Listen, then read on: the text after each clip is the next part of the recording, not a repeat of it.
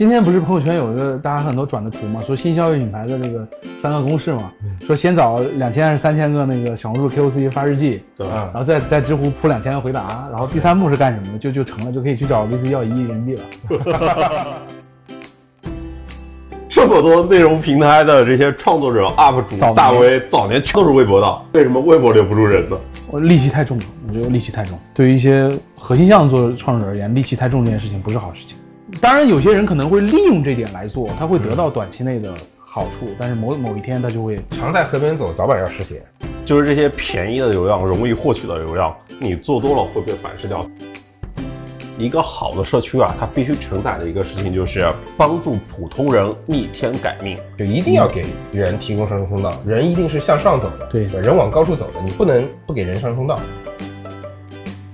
就是你在社交平台当中，你需要提供你的劳动时长证明，嗯嗯嗯，就是你需要告诉别人你付出多少努力，在这里对对对，别人就会对认就会认可你。OK，我们就聊平台社区跟这个创作者。哎，好好好，就是平台它怎样才能开心？创作者在这个平台里面怎么才能赚到钱？然后这个创作者会因为什么渠道在不同平台之间来回跳梭？对，呃，咱们就先从刚才有知乎的同学对不对？有有有知乎同学，哎，咱们边上就作为知乎大 V，哎咱们就先从知乎开始聊啊，这个事情采。访一下。对，你说，你想想啊，在知乎啊，它在这个图文时代啊，还是有挺高壁垒的，因为知识啊、信息啊在这边生产嘛。你说这些图文这些信息是不是应该，是不是应该视频化呀？然后呢，随着这些短视频平台的崛起啊，以及就是越来越大众化的推荐，其实就是多数人的暴政嘛。对，就是把大家喜欢的推给你嘛，这个。但原本知乎、B 站这种平台都是少数的更精英的人、审美更好的人、更有创作力的人在引领大家的趣味，但是现在变成让大众的趣味在带着就是所有人走，对，包括作者在内。然后这时候作者就不开心了呀，作者就要走了呀。这个就是你这个这么水，那个我想要做高质量内容的，我干嘛还在你这边啊？所以那在这种情况下，知乎又应该怎么去挽留那些要出走的大 V 呢？对，一个是视频化，一个呢是怎么挽留大 V 这个事情。我觉得视频化是趋势，是不可避免的趋势。所以，呃，你看知乎的今过去这一年多的运营规则跟权重的调整，呃，视频是一个很重要的事情。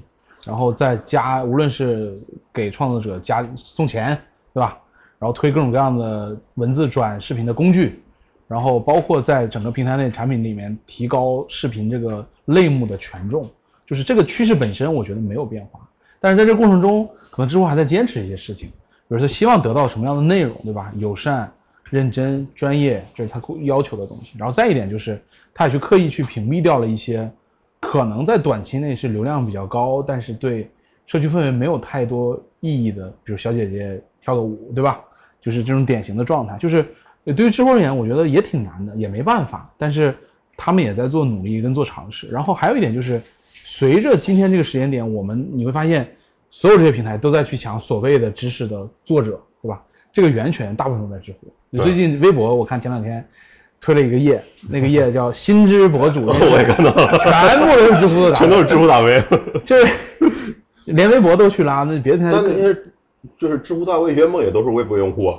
对，只是改了，就是改了传播方式嘛，就是微博也开始支持长文跟长图的这种方式嘛，然后视频化呢，就所有人都在做，所以你可能未来就是你也讲过，一处水源攻全球，对吧？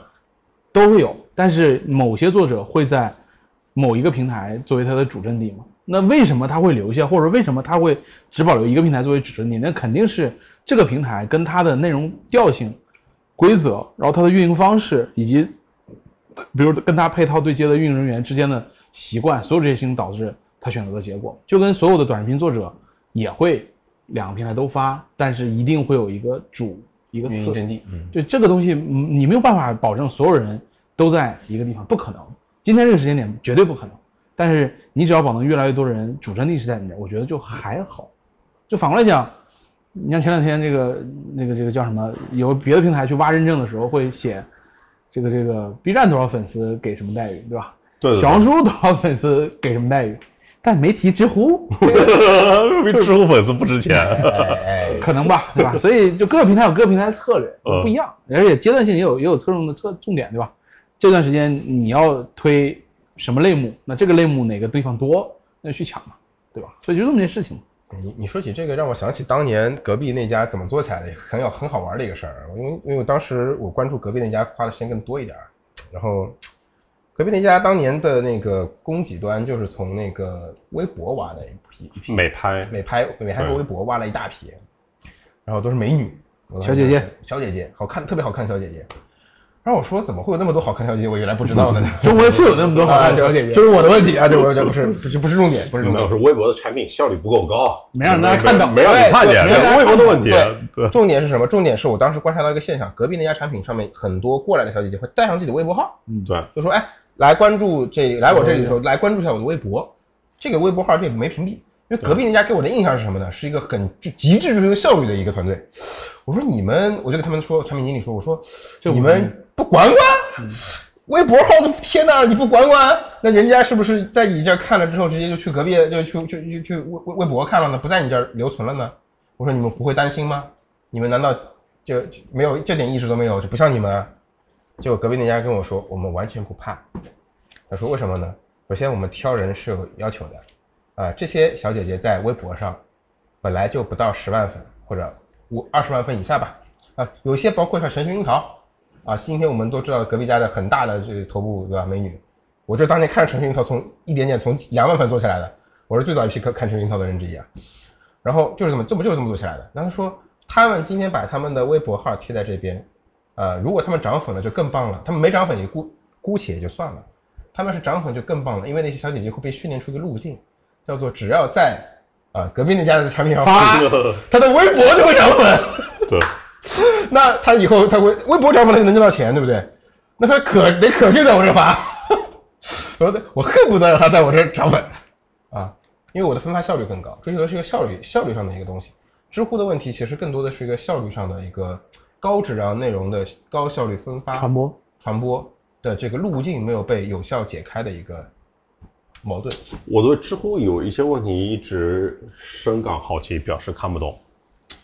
我现在刷知乎啊，每天看到的都是健身房到底有多乱，然后这个 我跟小姨子不得不说的故事，啊，然后、呃，然后呢，全都是那些就是腿腿腿长多少厘米的是东西样的体验，对我就对去搜这种，对，对，这这个 就满脸问号，我就是。这个就是前女友到底能有多渣？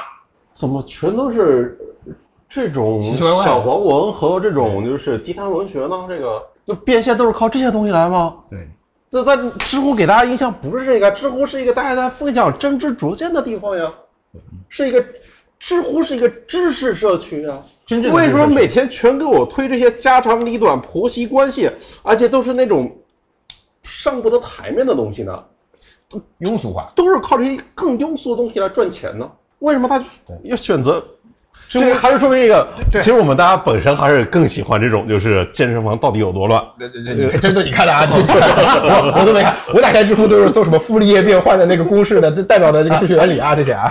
就是算法的问题，我觉得啊，我觉得不是算法的问题，是算法，就或者说算法背后的逻辑的问题，啊就是算法背后的 KPI 的跟侧重点优先级的问题，就是他他他可能在某些权重跟某些标签上给了个过重的体现，所以你会发现，比如你很简单，你看热榜，热榜是最最直接的题，就是热榜嗯怎么产生热榜，就是关注多。那为什么会关注多？那一定是它话题本身具有一定意义上的传播性跟广泛的受众。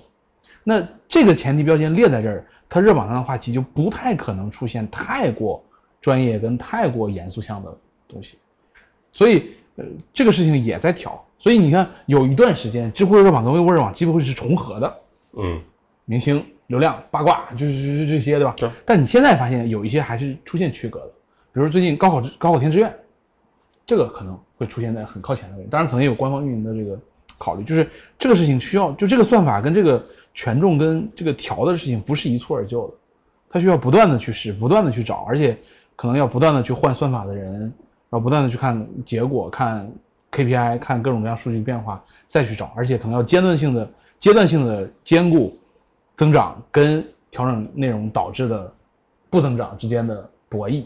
就这个事情，我觉得不容易，就真的不容易。对，还我还做个补充，还做个补充，就是，呃，内容供给端如果是靠推荐算法，推荐算法我们说叫听叫推荐算法，它我们再叫它一个更专业的叫法，叫做协同过滤推荐算法。协同过滤就是，呃，有一群人看了，然后推荐给另外一群人，对吧？就这么一个事儿。然后，它大概率，它最后筛选出来的内容一定是有人性共通的内容。人但凡是人性共通的内容，大概率就不会是在某一个领域特别专业的内容。啊，就大概率，就是它是一个概率问题。那所以如果靠纯粹的靠推荐算法分发，那大概率特别专业内容就很难出头，这是这是这是协同过滤算法的一个基本矛盾。所以如果是一个走专，就是要做这个知识向内容、专业向内容供给的，它理论上的分发方最优分发方式不应该是完全的算算法逻辑。所以对，所以所以你看，知乎也会也会做一些权重，比如说，呃，知乎它会给高等级作者高等级的优先级的赞同的权重，它会有所谓的专业勋章，而专业勋章是不能乱给的，就是比如我是有专业勋章颁发这个权限的，但是我的权限仅限于我熟悉跟擅长的几个话题之内，才可以给那个答案专业勋章，在我没有那么擅长跟熟悉的板块，我是不能给那个作者专业勋章的。当然，这个权重多大，对吧？多大的范围，多大的程度，优先级排到什么什么样子，这可能是在变的。哎至少、这个、我可以直接告诉你一个数据，把你们这些大规模的权重全部砍掉，嗯，数据是涨的。对，肯定的呀。对，所以就是你们这些大规模的权重没有意义，对于整个数据来说吧。所以啊，所以 所以就变成最后的根本，你到底想要什么？对，你想要高强内容还是想要规模？到底想要什么？对我这就是我好奇的点，到底要什么？要微微吗？要流量吗？还是要更好的社区价值呢？更好的内容呢？可是好的标准是什么呢？这可能黄继新都没法回答问你这个问题。前两天我我跟一个那个呃海通国际的分析师，我们做了一场活动，就是我，然后海通国际分析师以及知乎 CFO，那场主题活动的标题就是好的内容平台到底是什么？就好的标准到底是什么？那对于投资者而言，赚到钱就是好的，对吧？那估值高的可能就是好的，嗯，对，但这个结果又太粗暴了，就是它太结果导向了，对它它不具有太多的实际意义。且它只跟那个规模关系，对用户用户规模关系，对所以它不跟内容规模那关系。那你就变成好的内容到底是什么？就什么是评判好的内容的标准？我们是用数据来衡量，还是用理性，还是用逻辑，还是用感性，还是用什么？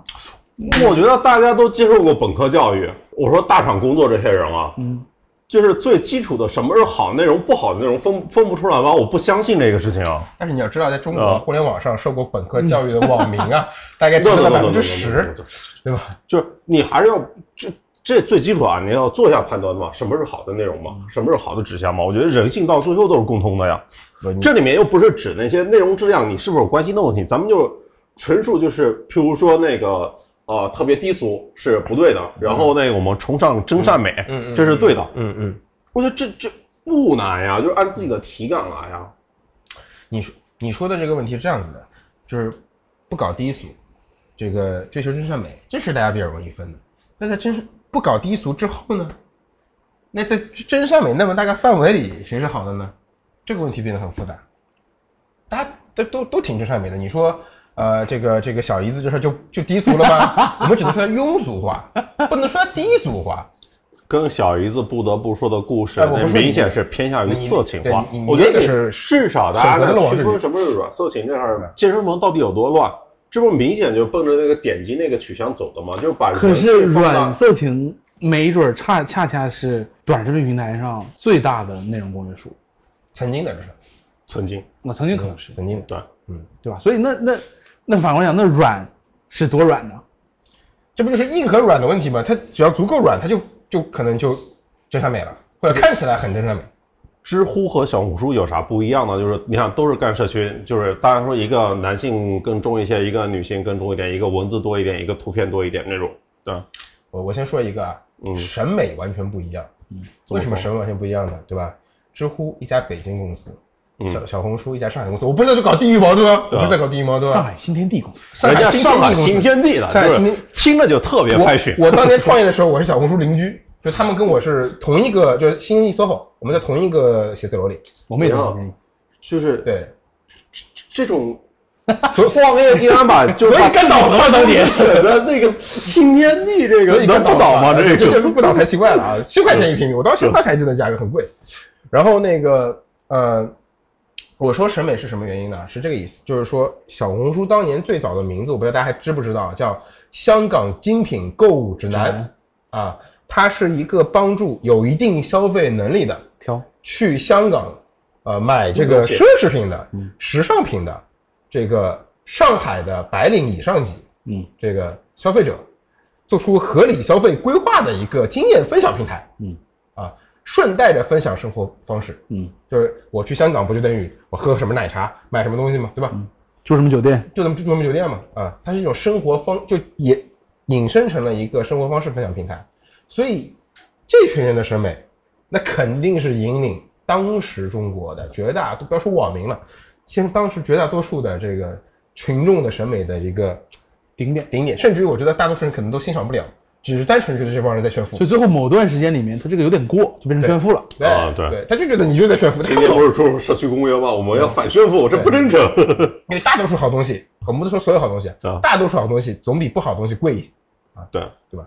然后呢，我们再来看知乎，对吧？一个北京的理工男气质的，嗯，对吧？回答最初回答一些数学、物理、化学问题的不，互联网，互联网。互互联网问题的一个一个知识分享社区，对吧？大家以什么为为尊？大家以知自己知道，大家学习的数计算机与算法和这个数学这个知识多为尊，对吧？这个就是我我我我这个公式我会，你不会，我就牛逼，对吧？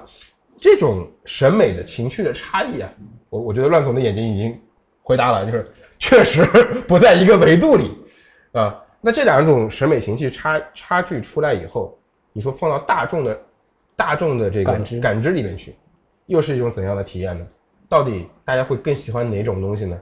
啊，就是相较之下，因为你二选一的话，大家会更贴近哪一个？哪个更贴近生活？对，哪个更贴近大众的理想的美好生活？是天天读书看数学书，还是去香港喝杯咖啡呢？嗯，那这里面也有另外，就是举个例子，就是 知乎上有一个帖子是写那个智能电视评测的，他这个作者是一个很就是很专业的一个，可能就智能电视行业从业者。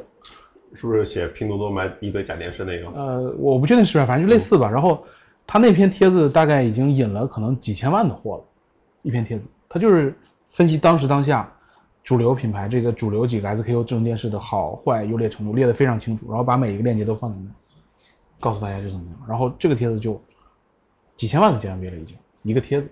那当然这是特例，但是某种程度上来说，在某些特别的类目跟特殊的场景下，知乎还是有它存在的价值。就是这个还是要承认的，而且可能没有任何地方比它更合适。那当然，在大部分的生活、日常的服装、奢侈品、吃喝拉撒，可能这些消费的大的主流的这些类目里面，可能小红书更更更符合，因为就就跟女性、老人、孩子、宠物、狗、男性，呀呀呀呀！对吧？就是这个排列，对吧？今天不是朋友圈有一个大家很多转的图嘛，说新消费品牌的这个三个公式嘛，说先找两千还是三千个那个小红书 KOC 发日记，对吧？然后再在知乎铺两千个回答，然后第三步是干什么的？就就成了，就可以去找 VC 要一亿人民币了。创业套路学会了吗对消费？先在小红书找两千个 KOC，然后发笔记，然后再在知乎里面啊，在同一个问题里面给他塞下两千个答案，然后去找 VC 要一亿人民币的估值，啊，不 不，要要要一亿人民币的投资额。对，这我我还想到一个点很有意思，就是这个这个未必对啊，这个这个有一个想法不一定对啊，说一说。知乎它的整个我们叫做内容分享的基调和底色是理中客，理性、中中立、客观，所以它是它的内容也必然是理性、中立、客观的。这种理性、中立、客观带来什么呢？叫做分析。它分析的结果是唤起你的理性，就是你说我原来懵懵懂懂、无知，然后不知道这是什么情况，然后我看了一堆分析，哦，明白了，那个电视机好，对吧？就唤起你的理性。但是做消费品啊，它很多时候，尤其做品牌，它跟我是学营销学出身的，它是跟那个啊，你也是学营销的，对，它是跟那个唤起理性是相悖的。做营销里面有个叫法叫做唤起理想中的自己，嗯，而理想唤起理想中的自己这件事情，它实际上是同理心，是共情，就是说，是我要理解你的真实想法，我要理解你的痛苦，然后不一定真的解决问题，但是我让你认为这么干就会解决这个问题，或者说让你达到理想中更好的自己。这种同理心的唤起本身是跟唤起理性是有一定程度相悖的。所以小红书的分享不叫做分析，叫种草。我没有在跟你分析哪一款是最好的，我在分析哪一款是最适合你的，我在给你种草，这是完全不同的。所以你看，知乎它是一个问答社区，问答这个产品的结构其实先天就适合搜索，跟搜索更近的嘛。我有一个问题，然后得到一个答案，这其实是一个搜索的逻辑。搜索的导向其实是导向功能，导向问题的解决，导向工具化。对。就跟短视频、短视频、小红书这种就是更图片化的视觉化的产品，它其实导向的是泛娱乐，是这种人的生活的情感。对，就是呃，功能跟这个就是就科学跟艺术其实是两个分支，大家其实不是同一件事情。但你会发现，就是当然，我觉得这可能是所有今天这个时间点内容平台的趋势，就是情绪化的表达越来越极端。然后，越极端的情绪化越会得到认同跟赞赞赞同。这个情况它在微博里面发生，在知乎里面发生，在 B 站里面发生，在小红书目前还没发生。小红书可能还不够大，五千万 DAU 还不够大。告诉我 B 站有多少，微博有多少？告诉我那个知乎有多少？它比知乎要大，比知乎大。嗯，对，它可能因为太生活化，所以。不容易那么引有那么多引起争论的情绪，点就在这边，因为小红书做的是更加生活化的内容，但是你看知乎做的是什么样的内容？现在知乎里面你打开看到特别多的都是说，关于这些问题你怎么看？然后就是就会有各种啊，就是情绪化的声音。但是当越多情绪化的声音冒出来的时候，肯定是越极端的声音会越越远，是啊，对，越被人顶上来。就比如说。你经常会在那个，呃，过去几年啊，我从一六年开始，我就一直在知乎里面，经常会去刷一个帖子，大家也可以去看一看啊，就是，呃，怎么看待快手这个 APP？那个帖子非常好啊，就是大家可以看一看里面的回答啊，就是前面可能好多页都是说这个 APP 如何不如何不行的，没人用，不可能有人用这个东西，对，所以某种程度来说，我有些时候会觉得。知乎的这种内容是一种反向的指引，反 指，反指，反指。对，尤其是评判一些东西的时候，我会特别的，即便我是知乎非常深度用户，我会特别的去去去去清醒的提醒自己一下，说这个可能是一种情绪跟反向指标。对，你看，除了那个怎么去看待快手这个问题啊，大家还可以看一看另外一个问题，就是你为什么从字节跳动离职？大家可以看一看，你可以看任何一个，你为什么从哪哪离职？对对对，只要看这个帖子，你发现我操，这家公司立马完了，怎么还没死呢？这个 哇，明天倒闭了，这明年应该倒闭多少次了？这供电法一定要清去，对吧？一定要这，你看这些领导全都是傻逼。你这么讲就是做个总结式的这个发言，就叫知乎有情绪但没情趣。呃，不是不是，我觉得知乎呢，就是在往价值塑造。这一条路上呢，引导不够，引导不够，然后选的呢都是些容易的路，嗯，对嗯，就是知乎呢，就是，呃，跟周元老师喊个话，这个就是，知乎想要获得更长远的发展啊，还是应该去做一些难而正确的事情，不是去做这些容易可以短期见效的事情。我觉得做这些事情，其实是在伤害这一个社区的价值。对，伤害他在更多人心里面就是信任这个城信任这个事情。你像快手一天到晚说不要骗老铁，但你像知乎呢？知乎大家的嘴里面说那句话是什么？与世界分享你刚编的故事，默认是假的了。如果一个平台给人一个是一个假的印象，不是真的可以信任的印象，那对于一个社区来说是非常致命的。是的，对。难啊，社区运营太难了，真太难了。但同时呢，知乎它也有一个好处，嗯，对，咱也不能都说不好，对不对？就是知乎它位置特别好，你想想，同时获得腾讯、阿里各种巨头投资的，小红书也是啊，对，小红书是两个都是，对，就这两个对吧？大的平台里面，这个还有阿 B 啊，阿 B 也是，对 B 站也是。哎，为什么社区全都是同时那两家呢？让我继续往下周一下这个，对吧嗯？你想，在问答社区这个领域里面啊，知乎还是没有对手的。你像现在百度的，然后微信的，就是那些搜索的流量，其中都有一块都是导给知乎的。是的，嗯，对，知乎的位置非常好，但是，请多去做那些更难的事情。当然，这咱们是不是属于站着说话不腰疼那个？是的，是的，没错。是的，就是这样我。们坐着说话那那我就坐着，我就坐着，我坐着坐着坐着，就纯属吐槽吧。这个事情就是，知乎可以也应该有更光明的未来。对 所以啊，你看我我们谈了这么多，我们这这这一趴主题叫社区和创作者嘛。嗯，那那我们真的如果提创作者这件事情，其实中国创作者比较多的地方其实并不多，就平台并不多。哎，刚才不是说这个 BAT 三家都嗯拿了这个吗？就是，嗯嗯那我们再聊聊这个 B 站跟小红书呗，对吧？去年的时候我们看小红书啊，就感觉非常危险，就是好像你看那些头部 UP 主都被这个某音啊、快手啊、这个 B 站啊卷走了。连 B 站都能欺负他一把。对对对，不是觉得小红书摇摇欲坠啊，这个事情对吧？当时不是刚还被下架嘛，那个阶段里面。就那个时候他下架的时候，B 站去挖的那帮人。对对对对对，就是，哎，他今天一看长出来了，长了这么多，对涨了两千万也有，然后这个内容泛化就是又很就是不知不觉中完成了。对对，现在那个第一品类已经不是那个美妆了，不是时尚了，是生活，是那些就是疫情期间那个怎么做攻略，怎么就是呃就是从海外回国怎么做隔离，呵 呵是这些东西，是是是怎么做菜。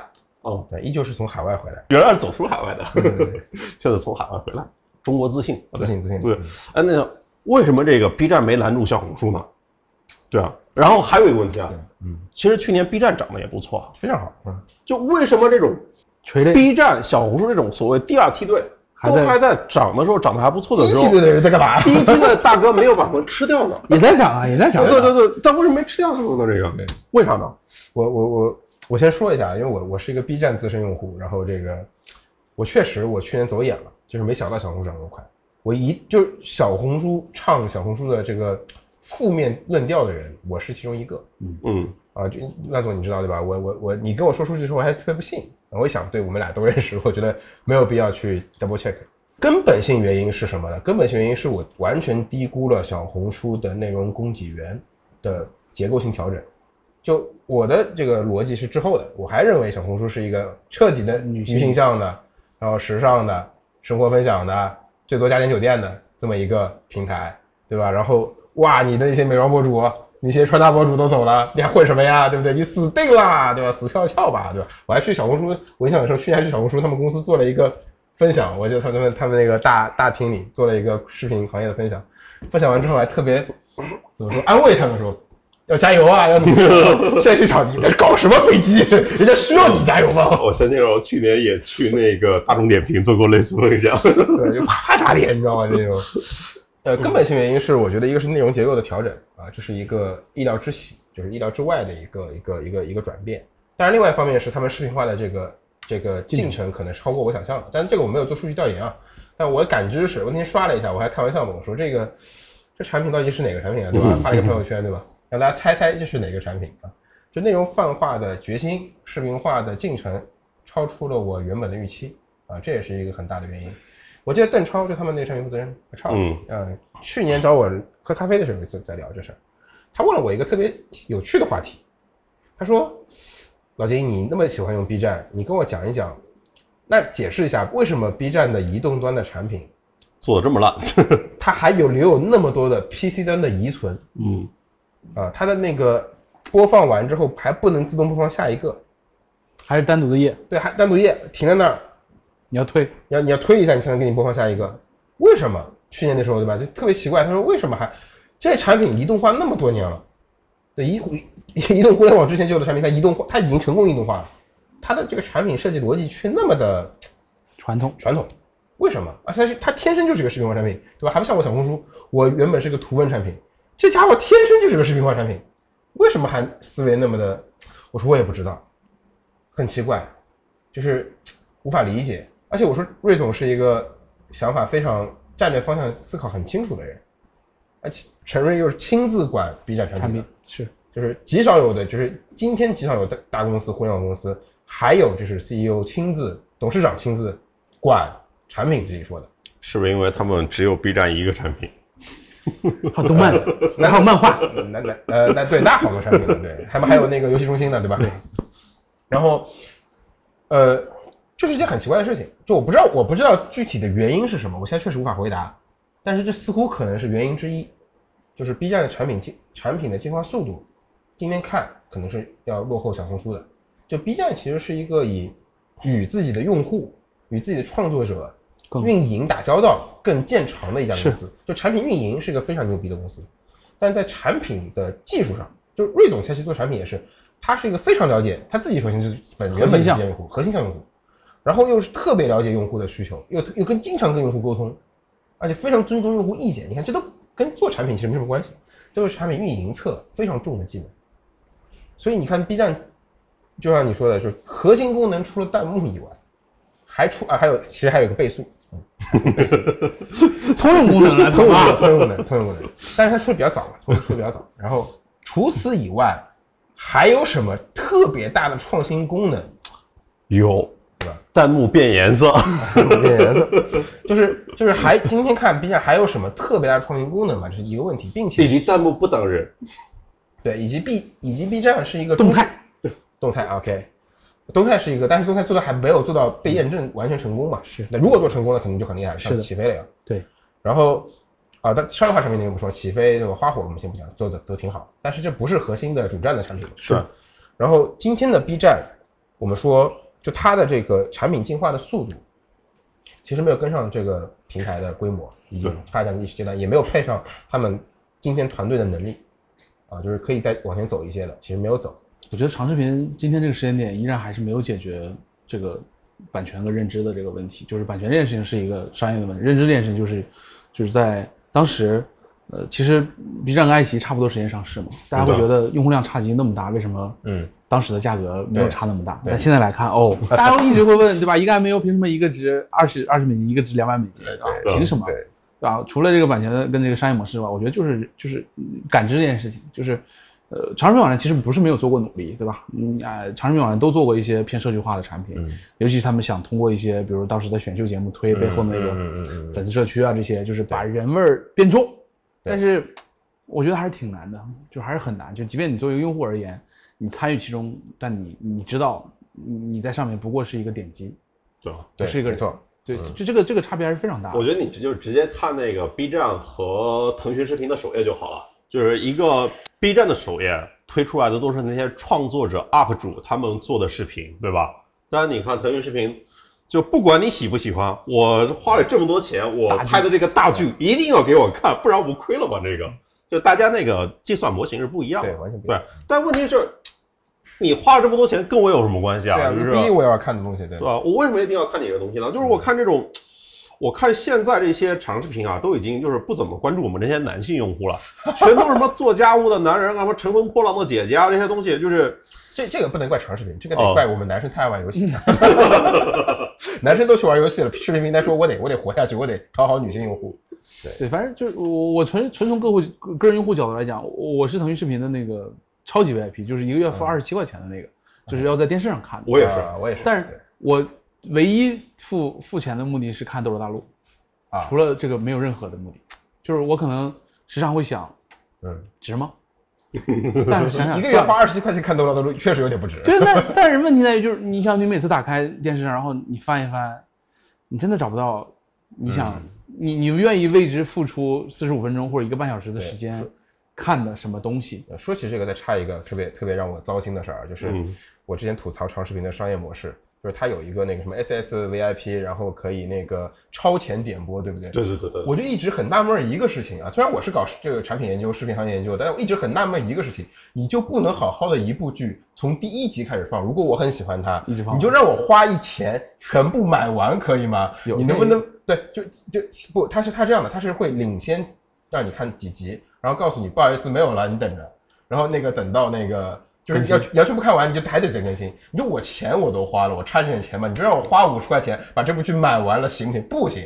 啊，他从他他其实在算账，他算的是你会不会呃，就是再拖一个月，把你们那 VIP 拖一个月，再多或者是说那个你的 MAU 你能不能再每每每天贡献贡来贡献那么点 MAU 的数据，你知道那就那种感觉特别差，不像奈飞，呃我放一句咔上来看完，对吧？咔上来看完多舒服啊！你我就不多花点钱不就好了吗？还有一点我非常不爽的就是，我都花钱了，我都充了那个星钻会员了，呃，星钻好像二十七亿的，腾讯视频那个我也充了那个，为啥还让我看广告一点没落，哎，对啊，为什么中差还要给我中差？图啥呢？这个呃，他会觉得你，你看你那么有钱，看你视频都愿意花钱的人，太好了，你应该看广告，你应该看广告消费。不能跳过，你知道吗？那些 不能跳过跳不过跳不过哎，啊但是你看啊，这个这里面其实也跟这个产品架构它有关系啊。这个就有点像长视频，譬如说我们去看一个电影，九十分钟、一百二十分钟，对吧？哪怕是那个电视剧好了，也有四十分钟吧，对吧？嗯，你像看这个中间呢，它中间插一条广告，嗯，我都觉得很不爽，你知道吗？这个，也就是说，那个四十分钟里面，或者说一个小时里面，我其实就想沉浸式的把这个内容看完。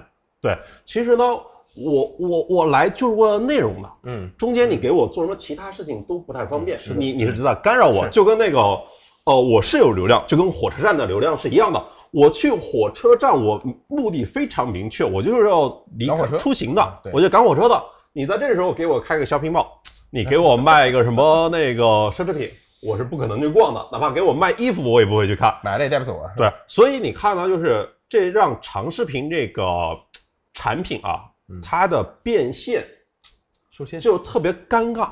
你像广告这一块其实不好做变现的，对吧？然后就只能做会员，但做会员呢，这个的确是中国的付费习惯，中一方面中国的付费习惯，另外一块呢就是优质作品的产能还跟不上，当然也还有竞争这个关系啊。嗯，如果如果这个你每个月给我来个庆余年，给我来个赘婿，然后给我来个延禧攻略，我在充电前那个我一点问题没有。对，就是我我觉得长视频的商业模式已经被定型了，嗯它它没有办法改变。就是这种版权的竞争，虽然已经过了那个最最最喧嚣跟最泡沫的状态，但是它因为过去那个时间周期的状态，它已经被拉到一个不太不太能够被接受的状态。虽然在往下掉，再往下调，对吧？各家有联名、有扶持、有自治，在但是它距离那个理性跟合理还有很长的距离。所以，当短视频跟中视频像 B 站这种公司，它是以不是以它的方式来做这件事情的时候，那它的这个就是他这个 gap 就更大所以你说就是他让他革自己的命嘛？我觉得这太难了。对，你说今天我不买版权了，不可能，对吧？你这样账，虽然这个这个版权的整体的投入确实大家在往下降，在压，在彼此的默契的形成一种趋势，可是距离那个合理的跟理想的状态还有太远的距离了。嗯，这里我再补充一点，还有个原因就是长视频平台的内容供给啊，这个它是脱胎于呃电视剧对啊、市影视剧这个这个制作的逻辑的。那影视剧市场当年制作逻辑是什么呢？是按卖多少分钟收多少钱，吧？对对对对我按我做的内容总剧集总总总集数、总时长来为你收费的，对吧？那网剧一开始也是这么收的，对吧？然后呢，这就带来一个问题，注水，对吧？所有内容都往注水。其实今天今天这又是一个反差，今天所有的年轻用户他们对信息密度有要求，所以那个长视频平台的那个倍速播放功能变成了一个标配功能，就是你你拼命往里东西注水，然后用户又要求高度高浓度的，都是两倍速、三倍速。对啊，所以这本质上是什么？这本质上是一个平台和制作方双方在博弈，追求自己商业利益最大化。平台想尽办法往里注广告，然后那个制作方想尽往里拉长面拉长片长往里注水，然后用户的体验在这两个商业博弈当中被不断疯狂稀释。用户整个体验就一直保持在一个放弃使用长视频 APP 的一个下限的线上面，叫做如果你再你再糟糕一点点，我就不用了。对，就这种状态里啊，然后广告从三十秒到什么，后来四十五秒、九十秒，现在一百二十秒了，一百二十秒都有了，震惊，令人震惊，你知道吗？你看一个四，令人发指。而且最可怕的是什么？如果你看一四十分钟的东西，你给我看两分钟广告也就算了，你给我看一个，我当时看一个四分钟短视频，然后给我看两分钟广告，我说你疯了吧？我看想尽想真想哎疯了吧？这里面其实就有一个点哦，就是周边应该有很多人用 B 站，就是因为它没有广没广告对它不加广告。嗯那其实是因为 B 站选的变现模型不一样，因为是你像优爱腾芒啊、大家选的变现模型其实都是广告加会员。对，加订阅制的会员嘛，对，呃，其实都不容易做得很好，但是芒果还好，芒果还好。芒果嗯。内容强，制作呃呃就是芒果就是高高效率内容嘛，那高效率的内容制作，对。对啊，我内容的成本低，我就搞综艺嘛，然后而且就是艺人都是需要卖我个面子，我还帮你造星呢，对吗？是是是，然后但是 B 站它其实选的是另外一条路，你像呃长视频网站都是商家付钱的，嗯对吧？我来投广告，然后这种东西，它的会员用户的它的主要还是跟这些品牌商来合作来做投放。但是 B 站呢，其实很多都是用户来直接付付钱，对啊，不管我看你的直播也好，然后我玩你的游戏也好，嗯。对，或者说我在你那买东西，嗯。啊，啊，我觉得还是大家那个选择的商业模型不太一样，商业模式，然后决定了就是。你这么多广告就是体让人体验很差嘛，对吧？然后我还没没没能体会到你这个产品到底有多好，我就走了，对吧？今天最搞笑的是 B 站的广告收入也做起来，去年做了十八亿，我今年预测预计啊大概在四十亿左右，这就很尴尬了，你知道吗？就是我能做你能做的事情，但是但你做不了做不了我能做的事情啊，长视频平台现在非常尴尬。哎，但 B 站也会尴尬啊，短视频也没广告啊，当然是说嗯呃哎哎哎哎，这这里看怎么了？疯啊！这个事情嗯就是，嗯其实短视频效率更高啊，对，对吧？信息密度更强，对，四哎条差一条，不能那么过分。竟然不，他竟然想两条短视频就差一条广告，我操！填出了黑心投资人，黑心资本家。所以你看那个，很简单，你看快手也好，你看 B 站也好，在每次这个财报一发之后，分析师们都会问那个 AD Load 的嗯填出的问题这个事情它是一个来回来需要博弈的事情。OK，其实要聊问题的话，各家平台都有问题。对，都有问题。那肯定的咱们聊聊问题最大的，聊聊微博。啊，微博的问题太多了。这个，你想想这个，这么多内容平台的这些创作者、UP 主大 V，早年全他妈都是微博的。对，为什么微博留不住人呢？我戾气太重了，我觉得戾气太重。嗯，就是这是一个很多作者，我觉得离开，就是当然你可以说商业化，你可以说增长这那，对吧？广告主这那的，但是我觉得对于一些可能核心项做创始人而言，戾气太重这件事情不是好事情。就是水能载舟，亦能覆舟。B B 站也在面临这个问题。对，就是当然有些人可能会利用这点来做，他会得到短期内的好处，但是某某一天他就会常在河边走，早晚要湿鞋。对，就是我觉得这个事情，而且我觉得微博在有意的引导这件事情，同意，这很不好同。意，同意。非常不好。就是就跟我认为那个知乎一天到晚做那个，你到底怎么看这些同样不好，都是引战的。就是故意的，对对，刻意的，刻意。就是这些便宜的流量、容易获取的流量，你做多了会被反噬掉。举个例子来说，早年微博特别喜欢做韩寒和方舟子，你到底挺谁？谁？对，本来咱两人这个可能还是不错的朋友，突然间你说那个你喜欢方舟子，然后我喜欢韩寒，对顿时互相觉得傻逼，我操，直接拉黑了。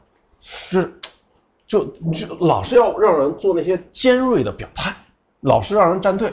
结果呢，就是首先你看明星，就是那些头部的人，就一个个被我记得舒淇当时说，一条一条直播把自己的微博给删掉。然后就是后来你像那个今年邓超、孙俪，去年啊两夫妻就是疫情的时候捐了三十万，我操，那被人骂的，对吧？是对，微博就像就像一个养蛊的地方一样，所以饭圈的那种极端化表达都会被也是在微博养出来的。就这帮人也，对、他们也为什么离不开微博？只有微博能够藏污纳垢，容纳这些人这么瞎胡搞、数据对吧？还弄锤人，对，然后做假数据，呃，假数据也是一个很很很大的点，对对对，微博的就是僵尸粉，大家都知道是可以买的，出了名的。何必呢？就是做这些虚假繁荣，结果是损害你自己短期利益，这个短期见效，损害长期价值啊。我结果就没人用了嘛。这个我甚至于跟你再开一个玩笑，这这嗯用户买假数据什么也就算了，对微博平台官方祝福，对我我我有一个我有一个以前在微博的产品有数据分析师朋友，产品数据分析师内部岗位分析自家产品，那是不是我该有我产品几乎所有该有的数据，对不对？这合合情合理嘛，对不对？你知道吗？他跟我说，他说老金啊，这个不是我说什么。我真的没有数据，我说怎么可能？你产品数据分析师，你没有数据，你分析啥呀？他说在我们微博，这最基本的那些数据的权限都在王高飞手里，就是来去之间手里。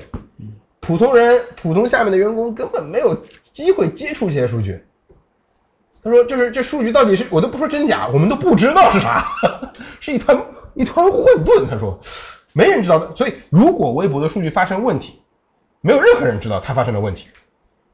这个有些夸张了。但是总总体来说，它的数据不透明度是可能它经历过的所有大厂里最高的。当然，另外一个事情可以看的，就是大家看一看身边那些优秀的算法工程师、那些优秀的程序员嘛，就是他们就不管是做搜索的、做推荐的、做广告的，嗯，就是看做商业化变现的，就是这几块、这三块的最优秀的工程师们，有没有人在往微博跳？最简单的嘛，对吧？我记得当时在微博投广告的时候，都我们想投他接不住，你知道吗？这个，嗯。不是他没流量，是他对于这个用户画像那个，嗯。刻刻画不够好，就导致一方面浪费，另外一方面就是想投投不进去。就是微博是一个技术比较渣的公司，你看每一次有什么明星事件宕机，还还还拿出来宣传这个事情，我们都宕机了，宕机是说明你这个技术水平他妈要拉出去这个写钱啊，你才多少 DAU 你宕机？对啊，你才七，我不知道多少 DAU 啊，就你才多少 DAU，然后你你你发生个事情你就宕机，你你还好意思每天拿出来说这个事情？你看那两家对吧？我操，你不知道自己应该惭愧吗？你这基础的服务不还稳定啊，你还是搞你个。还是搞图文的，那两家搞短视频的都没宕机呢。对啊几你你几倍 DAU 都没宕机呢，还搞直播呢，人家。对吧？人家短视频、直播、游戏各种东西都送在一起，别人他妈每天比你多好几倍的 DAU 对，都没宕机没，宕机啊。就你这碰到个事情就宕机，阿里每次还阿阿阿阿里双双十一、双十二都没宕机阿。里双十一都没宕机，双向数据交互还是财务数据，还是支付数据交互？那个库存数据，微信每年就是春节、除夕夜发红包都发红包啊，宕机，几都对啊，嗯没宕机啊。就你你你微博一年到底要宕多少次机？你说？微博说我才几十亿美金，不要有这种要求，还要求我。你是问微博是怎么从将近两百亿美金干到几十亿美金的？所以，哎，对，然后还包括那个极致的商业化的这种，跟导致他跟创作者之间的矛盾，啊，就是你不给我钱，我就弄死你，这种这没见过，你知道吧？就是就往死里整啊。算了吧，微博就不提了。咱们那什么是好平台呢？什么是一个好的平台呢？就是微博目前来看啊，还是有很多可以改进的地方的啊。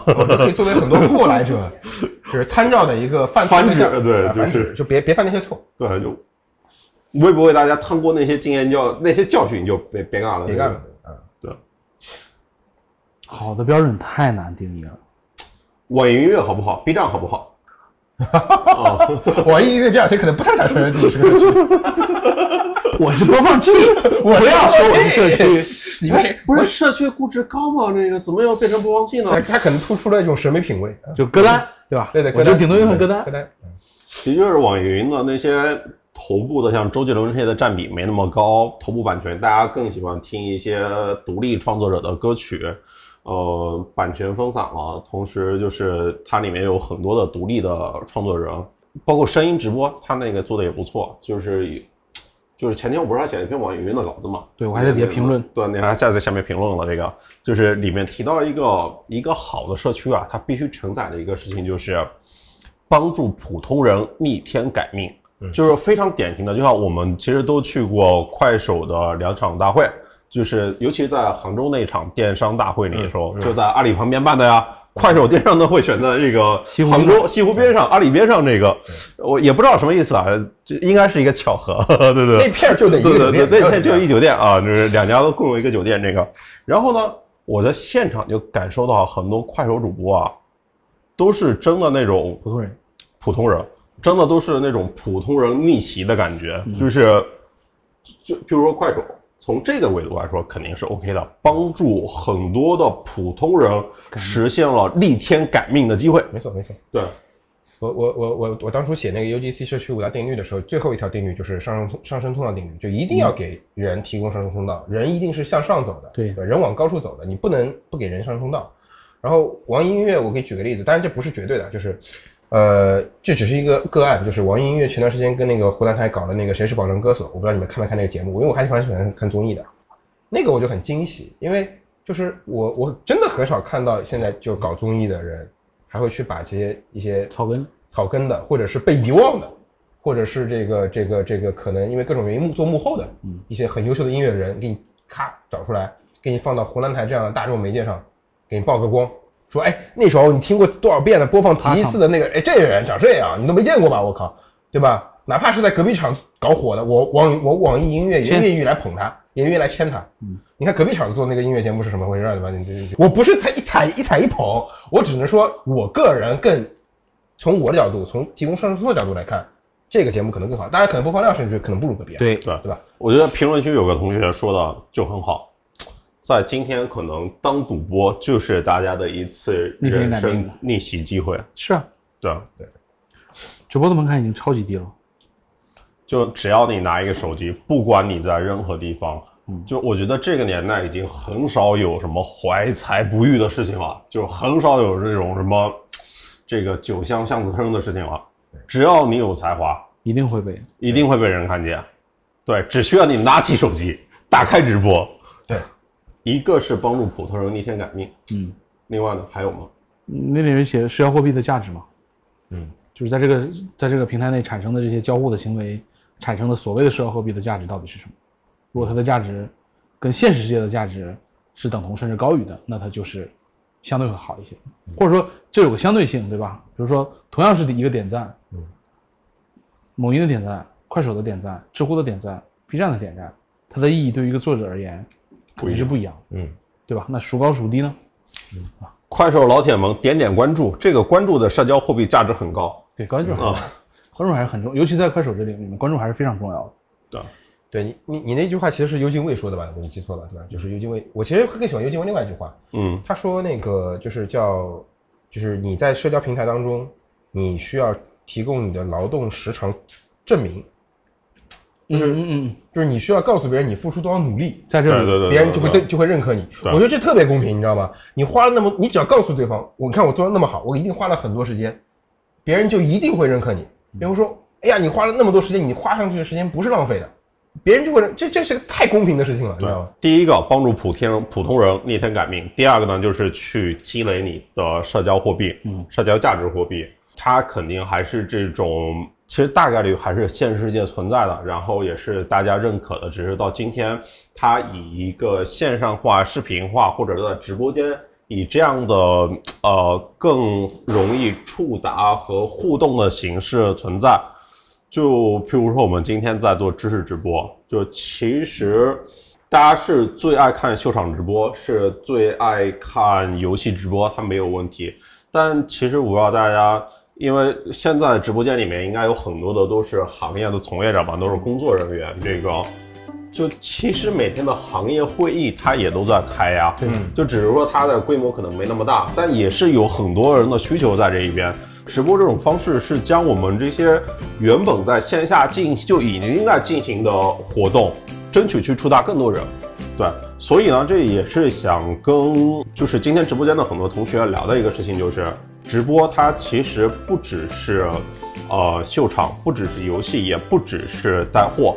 直播应该是人类就是线下生活在线上的一个投射，对，就是我们在线下会是什么样，我们在线上理论上也应该是什么样。就是我们在线下如果有一些事情被大家非常认可，那它在线上它其实不应该，或者说它没有道理，它不存在。嗯，它可能就是会以不同的形式存在，但是这个需求它一定会在的，因为这是人类这么多年都都在干的这个事情。对，所以这也是我觉得，嗯，就是做这种知识直播的一个价值，就是现在我们看到的可能是就是几个大的星系，但其实天上还有繁星繁星，嗯，繁星就很每一颗星星都值得被更多人看见，就每颗星星都可以发出它的光，对，呃，所以这就是今天想要跟大家分享的。今天就谢谢大家。谢谢。谢谢谢谢大家。